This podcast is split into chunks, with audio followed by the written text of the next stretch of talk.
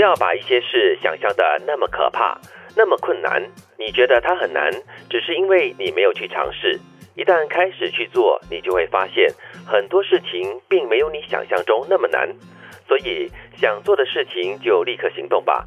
这世界没有一件事情会因为你的拖延而变好的。今天是一月一号，二零二零年全新的一年的第一天，好励志的一段话。先治病，把拖延病给治掉。你说你有拖延病哦？我觉得记得你说过，嗯，对，就是我自己想要做的一些东西呢。我觉得我通常都是会在比较就是极端的状况之下才会 OK，好毅然。所谓的 deadline 是吗？限期呃一到的话，你就会把它死出来就对了。这个可能在写稿方面是这样子，是。但是比如说我一直很想要学一些东西。我要去上一些课，但是我通常都会啊，可以等了，可以等，可以等了，等到现在喽。等等等，但是我觉得这不是你的通病而已了，是人类只要是人哈，都会有这样的一个通病，只是因为那个事件的大小而不同而已啦。但我有一些朋友，他们很厉害的，我觉得他们是一个超级无敌会规划生活跟时间的人。嗯，就是比如说他觉得说好，我要去学讲乌克丽丽好了，嗯，然后他就跟自己讲说，我给自己半年的时间，我要去上一个什么课。他就去研究哪一个课程最适合自己，嗯，然后他就去报名，然后他就真的很坚持的去上完整个课程。唉。同类的，我是跟你同类的，就讲了很久，然后就拖延拖延拖到最后呢，什么兴趣都没有。来来，放心，我给你们是包括我自己一个借口。我觉得，因为我们的工作关系，很多的未知，很多的临时的一些要做的事情，所以如果很早就安排你要做这个，想做那个的话，当工作和你的这个兴趣撞期的话，到时你要放弃哪个？哦，所以这很多时候我们就会在这边等着。嗯，像我到到了周末，一般上我就没有任何的规划的，嗯我就是。让自己睡着，不然就是 躺着，不然就是斜坐着，就让这样子让自己轻轻松松的过这个周末。我不会预设，但是在周末就是早晨的时候呢，我就会开始想，OK，今天天气怎么样？嗯，OK，我可以做一些什么事？嗯，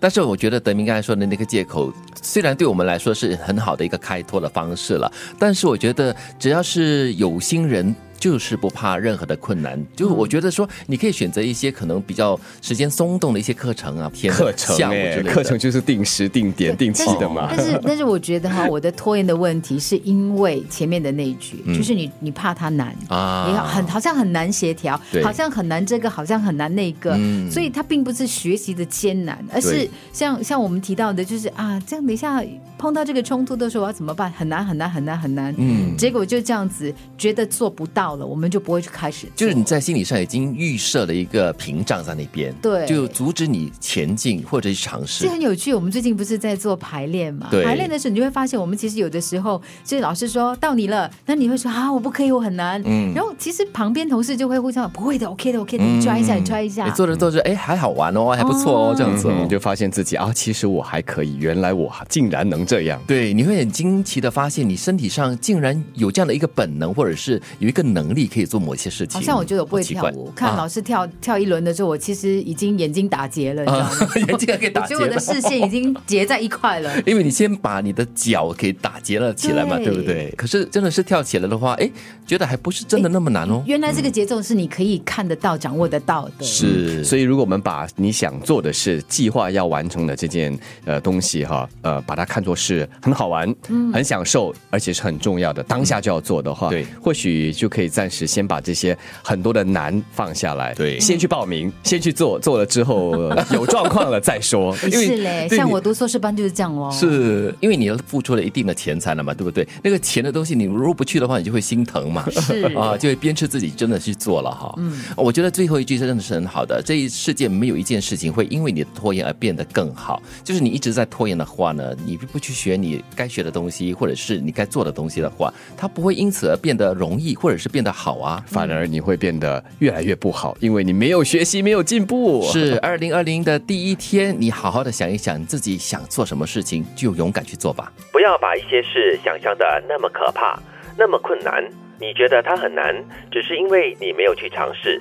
一旦开始去做，你就会发现很多事情并没有你想象中那么难。所以，想做的事情就立刻行动吧。这世界没有一件事情会因为你的拖延而变好的。